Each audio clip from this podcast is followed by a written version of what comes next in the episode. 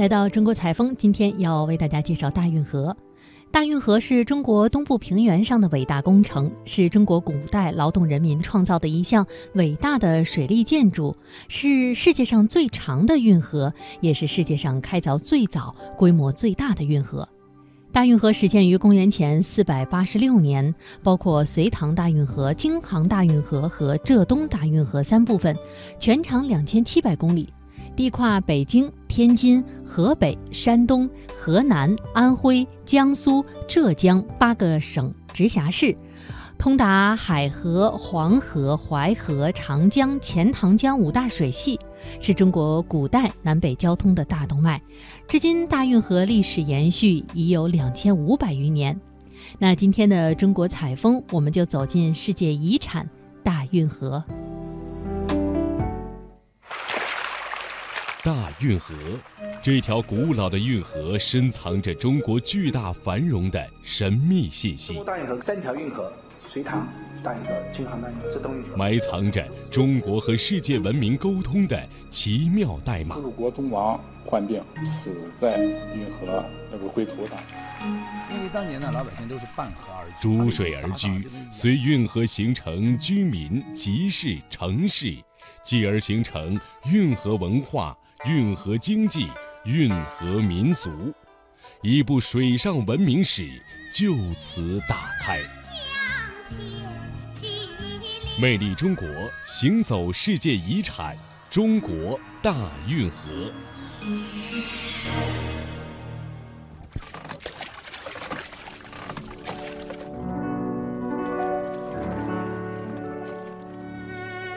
在两千五百多年前。大运河并不叫做运河，它很谦逊的叫做渠，叫做沟，甚至叫做水。那时的运河并不是今天这般宽广，也不是今天这般四通八达，它只是把自然河流连接起来的一条条道路。然而，千百年来，无论朝代如何更替，无论帝王之业落于谁家。封建王朝的统治者们都惊人一致地秉承了共同的治国理念，开挖出一段段新的运河道路，直到把平原织成了水网，把南北连成了一线。大运河联合申遗办副主任姜诗丽说：“中国大运河三条运河：隋唐大运河、京杭大运河、浙东运河，总长度三千两百公里，流经的市域面积是占全国国土的百分之三点二。”覆盖的人口是百分之十五，占 GDP 的百分之二十五，因为它流经了中国东部最发达的地区，京津地区加山东，再加长三角，它比世界上所有十几条运河加起来总长度还要长得多。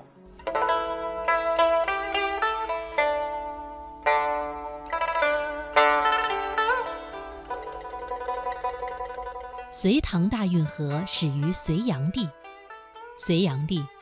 一个在中国历史上被符号化了的皇帝，从宋代传奇小说《开河记》到脍炙人口的《隋唐演义》，他无不以昏君暴君的形象示人，甚至他所开凿的运河工程也被传说是为了看扬州的琼花而不惜劳民伤财而建筑。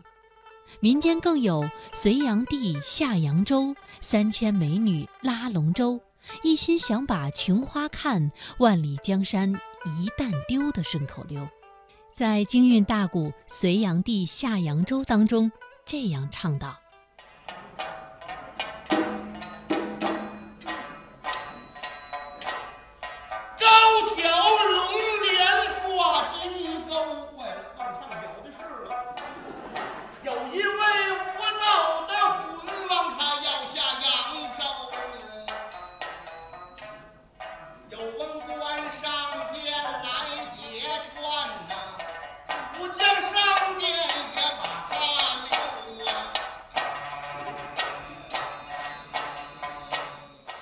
扬州地方史专家韦明华却认为，历史上的隋炀帝更多的是一个理想主义至上的悲剧政治家。他胸有宏图，一心想开创一个统一富强的新世界，但却性子太急。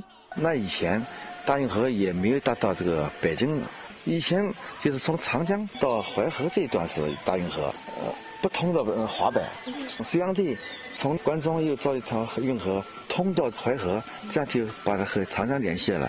然后从那个地方又开一条河到北京幽州那个地方，这样的话就变成像个那个北斗星那种形状，嗯，就把中国的南北真正的联系起来。而他的这个王朝像流星一样很短暂，这是因为就开这个大运河啊，他动用了许多的民工，死了很多人，引起了天怒人怨，所以隋朝变成了一个很短命的王朝。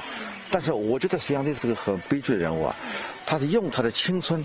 来赌了我们这个民族的明天，大家对他很恨，把隋朝推翻，但他留下来的这个运河啊，造福于千秋万代。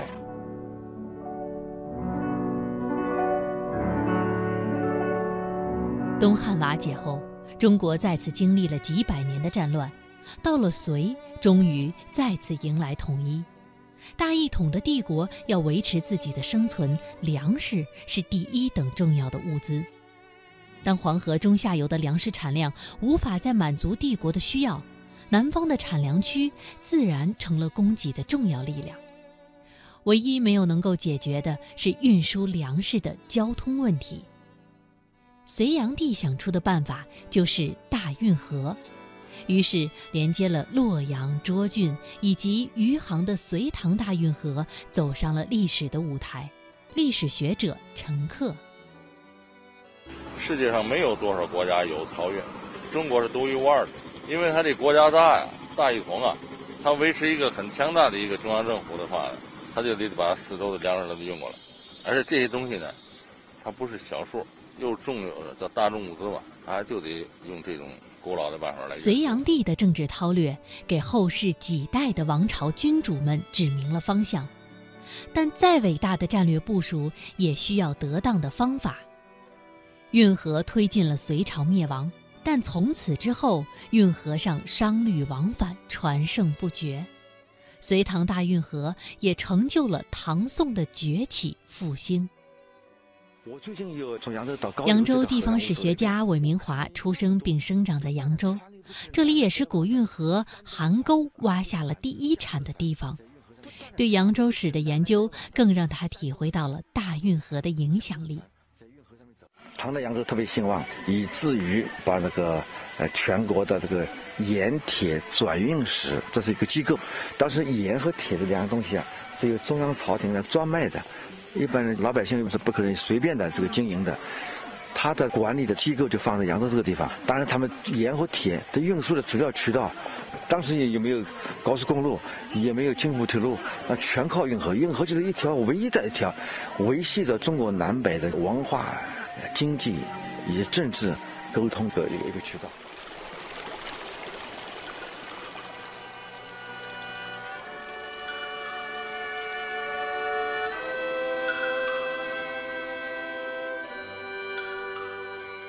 运河这条皇朝的生命线，催生出了许多经济文化的中心城市。富庶甲天下的扬州，就是运河制造出来的其中一个梦想之城。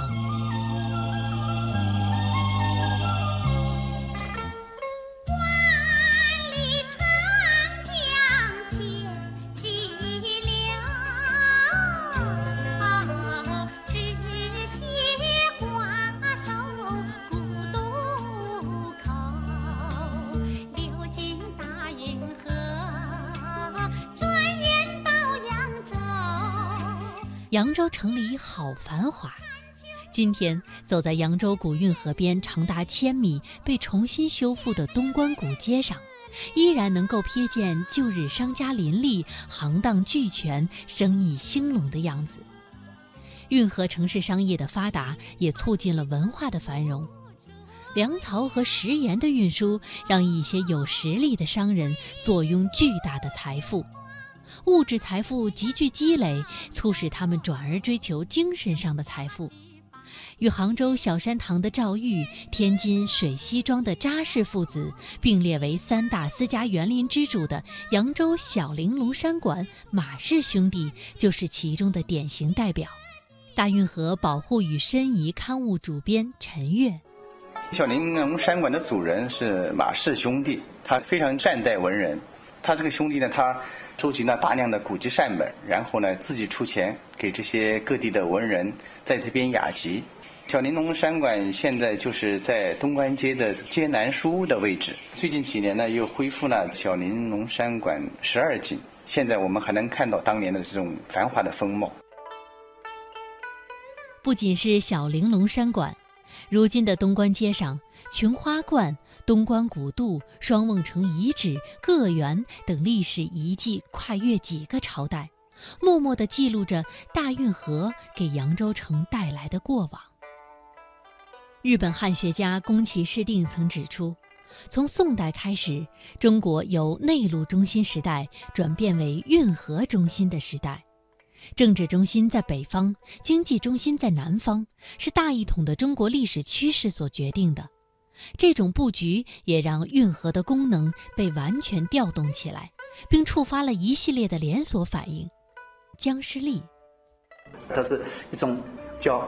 对于我们漕运这种中国特有的一种制度的一种见证，它主要是实现了中国南北资源的一种大跨度的调配，将经济中心的物资转移到政治中心，同时更重要的带来了文化的交流。